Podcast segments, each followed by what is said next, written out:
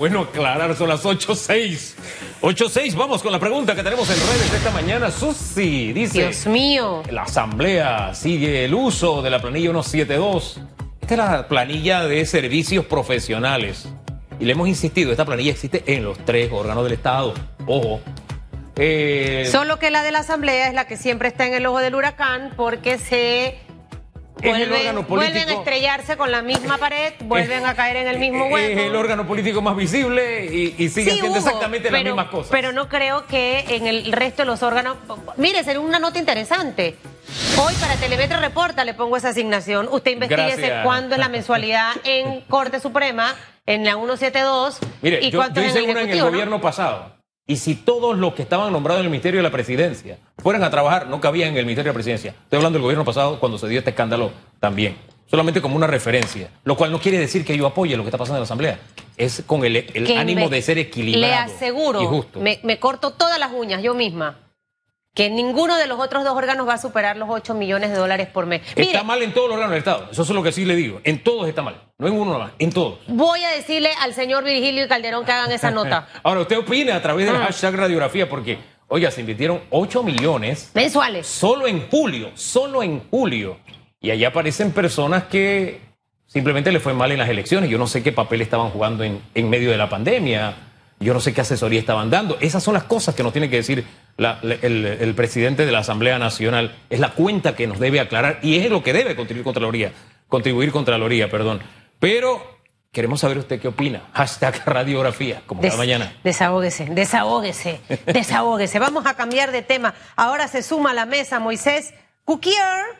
Él es cirujano oncólogo y está con nosotros esta mañana en este especial que hemos hecho de radiografía como parte del mes de prevención en la campaña de la cinta eh, el rosada y también la celeste. El señor Famanía, doctor, no sé si usted escuchó las importantes declaraciones hoy vertidas en este programa. Después de 14 años se hizo finalmente su examen de próstata. A mí me toca en octubre mi examen de mama. Eh, y quisiera hablar un poquito de números, la cantidad de mujeres en nuestro país eh, que padecen cáncer de mama y también hablar un poquito de la mortalidad específicamente en este tipo de cáncer. Buen día, doctor, bienvenido. Muy buenos días, Susana y Hugo, muchísimas gracias por la invitación. Ajá, me escuchó, doctor, la pregunta, los números, ¿cuántos casos en Panamá eh, tenemos por año de cáncer de mama y también la cantidad de mujeres que tristemente mueren producto de esta enfermedad por no prevenirla, por no acudir a tiempo a hacerse sus exámenes. Correcto. Bueno, las estadísticas nacionales eh, siguen manteniendo al cáncer de mama como uno de los cánceres más frecuentes en nuestro país y sin duda alguna la población más afectada siguen siendo las mujeres. El cáncer de mama en Panamá ocurren al año más o menos unos 700 casos anuales. En algunas estadísticas baja un poco a 600, pero se ha mantenido elevándose en los últimos años. Probablemente hemos tenido más casos también, como bien menciona Susana, porque lo hemos detectado más temprano. Y la mortalidad asociada al cáncer de mama se sigue manteniendo como también una de las más altas a nivel nacional, debido a que es el cáncer que más frecuentemente se diagnostica. Afortunadamente, en los últimos años, la detección temprana ha permitido tratamientos más oportunos y hemos tenido una disminución en la mortalidad. Fíjese, vamos a hablar de, esos tratamientos y de la detección temprana, pero usted habló del cáncer de mama en las mujeres. Eso me hizo recordar algo que por lo general olvidamos, y es que también hay cáncer de mama masculino. Es correcto, Hugo. A pesar de que sigue siendo muchísimo más frecuente en mujeres, estamos hablando de un 98-97% de los casos, no hay que dejar de tener en mente que la salud masculina, en caso de tener alguna duda, a pesar de que no se recomienda ningún estudio en específico esto para los hombres, también deben acudir a atención médica. Ahora, usted hablaba de la, incidencia que ha bajado en cuanto a muertes producto de la prevención, producto del acudir a tiempo a hacerse sus exámenes. Y como periodista me ha tocado conocer muchas historias de mujeres que un día bañándose, sintieron una bolita y dijeron, esto no está bien, o moví el brazo y me dolió, esto no está bien. ¿Cuáles son esos, esos, esos primeros síntomas o señales que, nos deben indicar probablemente tengo que acudir, a lo mejor hasta adelantar mi ultrasonido. En el caso de Marisela Moreno, por ejemplo, una figura conocida que ha eh, hecho pública su historia, ella acudía todos los años, pero hubo un momento, después de haberse hecho su mamografía un par de meses después, que sintió algo y ella decide ir al médico y esto fue probablemente lo que le salvó a ella la vida.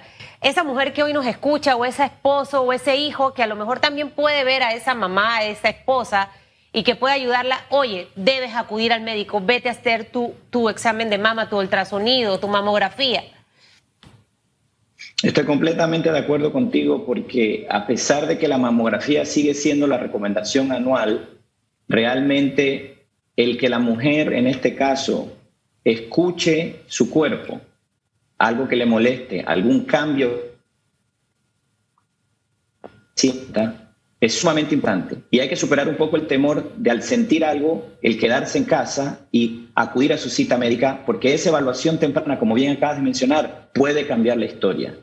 Adicionalmente, la familia juega un rol fundamental, porque ese apoyo de ese hijo, de este esposo, de ese hermano que pueda llevar a la paciente o a la mujer en este caso a atención médica es fundamental. Es recomendable, eh, doctor, perdón, Hugo, ultrasonido y mamografía eh, por ejemplo, las mujeres que eh, eh, tienen cirugías, implantes de mama, se les recomienda mucho la mamografía y el ultrasonido. En el caso de las mujeres que no tienen intervención quirúrgica en sus senos, solamente la mamografía o, deben ser ambos exámenes. Es una excelente pregunta, Susana, porque la recomendación está clara hoy día. El estudio de, de detección temprana de cáncer de mama es la mamografía. Sin embargo, hoy día hemos, estamos empezando a hacer este, esta, esta detección temprana desde los 40 años. Así que muchas mujeres, luego de una evaluación clínica, además de la mamografía, como bien acabas de decir, algunas características nos llevan a recomendar adicionalmente un ultrasonido de mama. Pero el estudio que hay que realizar sin duda es la mamografía. Los implantes de mama no han demostrado que aumentan el riesgo de cáncer de mama ni tampoco impiden que pueda hacerse una detección oportuna. Eh, fíjese que cuando Susan em, nos recordaba el testimonio de nuestra colega, eh, vino a memoria algo que, en el que creo tenemos que hablar con más detalle.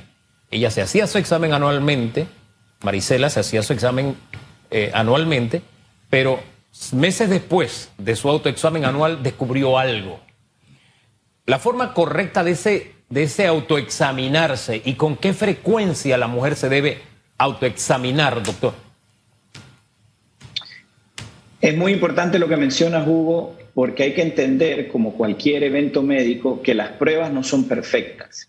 Quiere decir que la mamografía, además de que ha demostrado salvar vidas, la mamografía tiene una probabilidad de un falso negativo, es decir, de salir normal y la paciente poder tener algo, más o menos de un 10 al 8%. De manera que hay que tener en cuenta que a pesar de que la mamografía esté normal, hay que prestarle atención a esos síntomas o a esas sensaciones que ocurran, aunque probablemente terminen en no ser nada sospechoso o maligno, es importante acudir al médico a pesar de haber tenido una mamografía normal reciente. Ahora, doctor, hay cosas, yo hice un cambio radical en mi vida desde que cumplí los 40, em, en el que las cosas las iba a tomar de una manera más tranquila y relax, tanto trabajo como situaciones personales. ¿Por qué le digo esto? Porque a veces los seres humanos tomamos muy a pecho todo, nos volvemos workaholic, nos volvemos de repente muy apegados a, personas eh, a, situaciones familiares y tiene que haber un desconecte. Y esto se lo digo porque eh, la manera en la que vivimos también va a contribuir en esa, en esa gran tarea de prevenir, eh, ejercitarnos, el tratar de comer sano. No perfecto, porque la gente piensa que es que es lechuga y yo como de todo, pero obviamente hago ese balance que necesita el, ser humano. El no vivir en estrés, esa, esa hormona del cortisol que a veces se dispara en nuestro cuerpo y que yo no soy médico, pero yo digo que la gente que sufre de mucho estrés, vive preocupándose, no duerme por estar pensando en el novio, en la novia, en las deudas, en tema de trabajo, al final son personas propensas a desarrollar cualquier tipo de enfermedad, incluyendo cáncer. ¿Cómo podemos a partir de este momento nosotros em, empezar a hacer ese cambio, dar ese giro de vivir eh, no con vidas perfectas, pero siendo cada día un poco más felices? Que pienso yo que es una clave fundamental y que todo lo que te da estrés, lo que te genera rabia, alejarlo. Claro que sí, Susana. Mira, has tocado un tema muy importante porque a pesar de que ustedes han mencionado una y otra vez el término prevención, lo que tú acabas de decir ahorita quizás es aún más importante y es promoción de salud, en donde pasamos a promover estilos de vida y hábitos saludables. A pesar de que no hemos encontrado todavía ningún alimento al que podamos decirle que causa o que previene cáncer, sí sabemos que una dieta balanceada y un hábito alimentario en donde evitemos azúcares, en donde se evita comida congelada o comida eh, rápida, en donde disminuyamos la ingesta de alcohol, son hábitos saludables y que disminuyen la inflamación en general en el organismo. De manera que si hay hábitos o cambios que uno puede hacer, son tres los pilares que quiero recordarle a toda mujer y hombres también. Uno es que la alimentación y el peso van de la mano y el peso tiene una relación directa con la probabilidad de desarrollar cáncer en el organismo. Dos, la actividad física regular, no necesariamente el ejercicio extenuante ni las competencias eh, de alto nivel, sino mantener una actividad física a la semana. Hoy día se recomiendan 150 minutos a la semana de actividad física moderada, no tiene que ser nada muy intenso. Y lo tercero es el disminuir el consumo de alcohol, por supuesto. Yo creo que toda persona que desee valorar su propio riesgo de cáncer o su propia probabilidad, porque hoy día lo que hacemos es disminuir riesgo, esa atención médica oportuna permite darle esta y otras recomendaciones. Doctor, el tema del apoyo del apoyo familiar, hablamos un poquito de eso en la sección pasada, uniéndolo a lo que decía Susan cuando, la, cuando se vayan a hacer su examen, pues que vayan las mujeres, ahora que hoy que estamos hablando del cáncer de mama, de mama, vayan protegidas. Y decíamos, bueno, protéjase también del miedo, hágase acompañar, pues tal vez no pueda subir el esposo o su compañero a la, a, la consulta, pero el hecho de que esté ahí apoyándole eh, tiene un gran valor. Y le hablo del tema del miedo unido al, unido al tema del estrés, porque yo conocí a una persona que tenía un, tumor evidente, era grande, era como del tamaño de una pelota de béisbol, de softball, más grande, así, grande. Y de pronto él vivía en Bocas del Toro y vino y me dice, ¿tú crees que esto sea algo malo? O sea, tenía eh, eh, eh, una protuberancia. Y cuando fue a hacerse el examen, le digo, tienes que ir al médico, pero ya. Y cuando fue, pues le dictaminaron cáncer. En ese caso fue mortal, pero el cáncer no es sinónimo de muerte. Y eso es muy importante para perder el miedo. El cáncer no es sinónimo de muerte, doctor. Correcto, Hugo. Creo que es un mensaje que hay que transmitirlo alto y claro. Hoy día, con todos los avances tecnológicos, científicos en el, en el ámbito de salud, el cáncer no es sinónimo del final del camino. En otras palabras, el diagnóstico de cáncer en etapas tempranas puede ser tratable y puede obtenerse en muchos casos cura. Así que Inclusive la campaña de, cinta rosada, como bien lo mencionaba Hugo, tiene un impacto tremendo en las mujeres porque de alguna manera la mujer acude, escucha y también recibe apoyo para hacerse sus análisis. Sin embargo, ese impacto no lo hemos visto tan dramático, por ejemplo, en hombres, donde la campaña de cáncer de próstata no necesariamente lleva al hombre a buscar atención médica. De manera que este mensaje de poder superar ese miedo inicial, de poder escuchar el cuerpo y decir si algo anda mal, acudir a atención médica o hacerse los análisis, es, es, un tema de individuo, pero también es un tema donde la familia juega un rol protagónico en apoyar a esa persona. Fíjese, y, y, eso del papel protagónico, eh, insisto, es un error garrafal de mi parte, y lo he hecho público el día de hoy. Yo este año por primera vez me hice examen de la próstata. 14 años después, porque yo tengo 54 años. Y el papel crucial y protagónico lo jugó mi esposa. Es más, ella fue, ella fue la que eligió a la doctora, fue una doctora la que eligió, me sacó la cita, o sea, ella estuvo, es más, los, los resultados, ella pidió que se le mandaran, eso me recordó a Susi, que le mandaran a ella los resultados más que a mí, en fin, pero ese, ese apoyo, ese el estar allí, ese el estar pendiente, eso es importante, y no solamente de quien es tu pareja, sino de los familiares, cuidarnos los unos a los otros, para eso es familia precisamente. Doctor.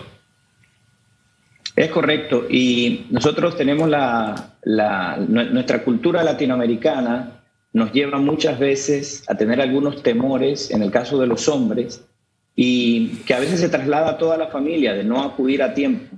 Sin embargo, el mensaje claro que tú acabas de reforzar hoy, de que una atención temprana salva vidas, yo creo que puede llevar a motivar a toda esa mujer, a todo ese hombre en casa a acudir a atención médica. ¿Qué es una atención o cuál es un estadio temprano de un cáncer de mama, que es en lo que estamos centrados el día de hoy? Correcto. Pues el tema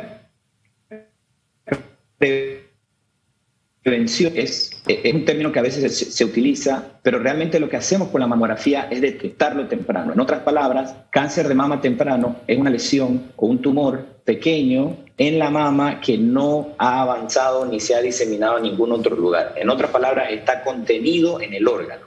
Y mientras esto se mantenga así, afortunadamente en Panamá contamos con todos los tratamientos similares a otras latitudes para poder combatirlo.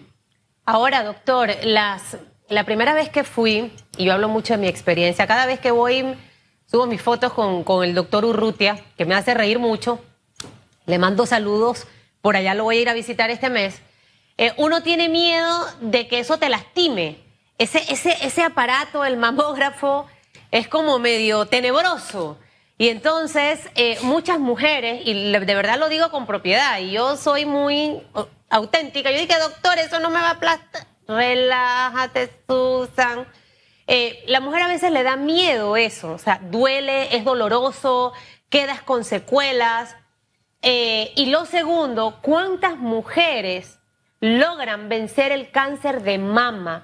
Eh, y obviamente tenemos muchos ejemplos en esa campaña que tiene ahorita mismo Fundayuda. Vemos a muchas mujeres que fueron sobrevivientes del cáncer de mama para que también nos hable de eso, que si hay esperanza, que no sé si también los tratamientos a nivel eh, de, medicamentos o de, o de aparatos también han avanzado y obviamente están allí disponibles para cada una de estas mujeres.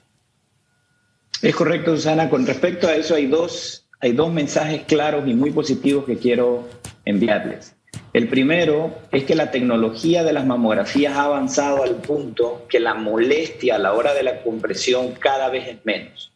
Muchas de estas anécdotas de que me duele, de que van a aplastar un poco el órgano, la verdad es que con el advenimiento de la mamografía digital, y hoy día en Panamá contamos con la última generación de mamografía en muchísimos centros que se llama tomosíntesis, que ha demostrado ser la que más capta eh, probables lesiones malignas Hoy día las molestias cada vez son menos. Sería un engaño decir que no molesta nada, porque la sensibilidad puede ser propia de cada mujer y porque realmente hay algo de compresión que va a ocurrir, pero las molestias es muchísimo más tolerable, por lo que esto ya no debería ser un impedimento para acudir a hacerte tu examen. Y los medicamentos. ¿Perdón? Sí, los medicamentos, todo el, el avance médico. Correcto, y todos los tratamientos que tenemos hoy día, que inclusive se hacen cirugías menos radicales, se hacen cirugías con un objetivo cosmético al mismo tiempo, menos, menos dolorosas. Y lo otro que me comentabas con respecto a la, a la porcentaje de pacientes que lo superan, los números hoy día cada vez son más alentadores. Pacientes a los que se encuentra un cáncer de mama temprano, 90% de esas pacientes tienen probabilidad de superarlo en un periodo de cinco años. De manera que los números son alentadores. Eh, Doctor, eh, ahora que hablaban del tema, si es doloroso o no es doloroso, un tema de, vivir en, este medio de la televisión, que uno piensa en función de imágenes. Y se me vino a memoria algo que no tiene que ver, pero está relacionado. Se me vino el fútbol. Porque cuando hay un tiro libre, los hombres nos cubrimos nuestras áreas sensibles. En el fútbol de las mujeres, ellas se cubren el pecho. ¿verdad? Porque no solamente es un área sensible, es un área también que representa femineidad. Y muchas sienten el temor, no es que si me encuentran algo voy a perder un seno. Hablemos de ese, de ese tema. ¿Se detecta algo? ¿Es sinónimo de pierdes el seno, perder el seno? ¿Tiene alternativas para aquellas mujeres principalmente que no, no tienen recursos en Panamá? Oriente sobre ese tema, doctor, por favor. Con mucho gusto. Hoy día y afortunadamente, debido a todas estas campañas de detección temprana, el diagnosticar el cáncer de mama temprano, pequeño, nos permite realizar intervenciones quirúrgicas menos radicales en donde la mayoría de las mujeres no tienen necesidad de perder la mama. Aún en el caso de alguna mujer que se someta a alguna cirugía en la que haya que perder la mama, existen también opciones de reconstrucción pero la, cada vez más es menos la agresión que hacemos a las mamas quirúrgicamente y son más las que mujeres que pueden recuperarse. Al punto, Hugo, que hoy día muchas de las cirugías de cáncer de mama que hacemos hasta son ambulatorias. Wow. Wow. Oye, ¿sabes qué? Yo vi también una experiencia muy personal con alguien. Eso es mismo. Sí, tuvimos ahí un problema con el internet, vamos a ver si lo recuperamos porque, insisto, a las 8.27 minutos, ¿ya estamos nuevamente con el contacto? ¿Qué nos dice, productora? ¿Sí? ¿Sí? Bien. Eh, doctor, le decía, yo tuve la experiencia de una persona muy cercana. Me dice, Hugo, me, hicieron el examen, dice que tienen tengo unas bolitas que tienen que examinar con mucho detalle. Y ahí la historia es larga, pero se la corto. Al final lo que resulta es que tenía unas gotitas de agua, o como unas gotitas de agua, fue la explicación que le dio el doctor. Es decir, no todo lo que detectan necesariamente algo malo o negativo, doctor. Háblenos de eso. Es correcto, en la mama ocurren otros eventos clínicos que no necesariamente son cáncer y afortunadamente el cáncer no es la mayoría. La mayoría de las veces una mujer sana puede tener en sus mamas quistes, que son estas bolitas de agua que tú mencionas, o fibroadenomas o nódulos de mama que son benignos y que son esperados en toda mujer con sus hormonas saludables en edad fértil. De manera que muchas de las veces que una mamografía o un ultrasonido identifica algo en las mamas, no necesariamente significa algo maligno. Bueno, muchísimas gracias, doctor. Creo que ha sido bien interesante esta mañana conversar de muchos temas, eh, aclarar ciertos mitos. Eh, dice Soraya Castellano que duele la mamografía. Voy a tener que ir con mi doctor porque a mí no me lele nadita, nadita, nadita. Es más, estoy reída y reída, de principio a fin. Eh, y creo que es parte también de lo que deben hacer todos los especialistas para que sea una experiencia diferente para las mujeres. Es como el dentista, el dentista que te asusta con esa pinza y viene. Oiga, eh, es lo mismo, ¿no? algo adicional y breve, doctor. Eh, hablamos del cáncer de mama masculino. ¿Cómo se le detecta al hombre? ¿Qué tiene que hacer el hombre? Disculpe. Igual. Pues es tan poco frecuente que no existe un estudio para eso y por eso no hay campaña, pero los hombres que lo detectan son aquellos que, como el hombre tiene menos tejido mamario, es más fácil clínicamente una detección de una masa o algo en la mama. De manera que toda, todo hombre que sienta una, como tú mencionaste antes, una protuberancia o un aumento de volumen en las mamas, debe acudir a atención médica. ¿Se hace su examen igualito? Es igualito. Taca, taca, taca, Correcto. Que Berta Correcto. lo enseña ahora en la noche. Es similar. Ahí voy a recibir un, un seminario intensivo. Gracias, doctor. gracias, doctor. Muchísimas gracias por la invitación. Que pasen buen día. Oye, he descubierto algo, además de toda esta información que se hace nueva siempre. Que a usted no le molesta que le digan Susana. Pero sí le incomoda que yo le diga Susi. Mire, Hugo, no sea Son las 8.30. Ni Susana ni Susi. Mi nombre es Susan. Lo que pasa es que el doctor está concentrado en el tema y no lo iba a corregir, pero ya me escuchó y el mensaje le llegará.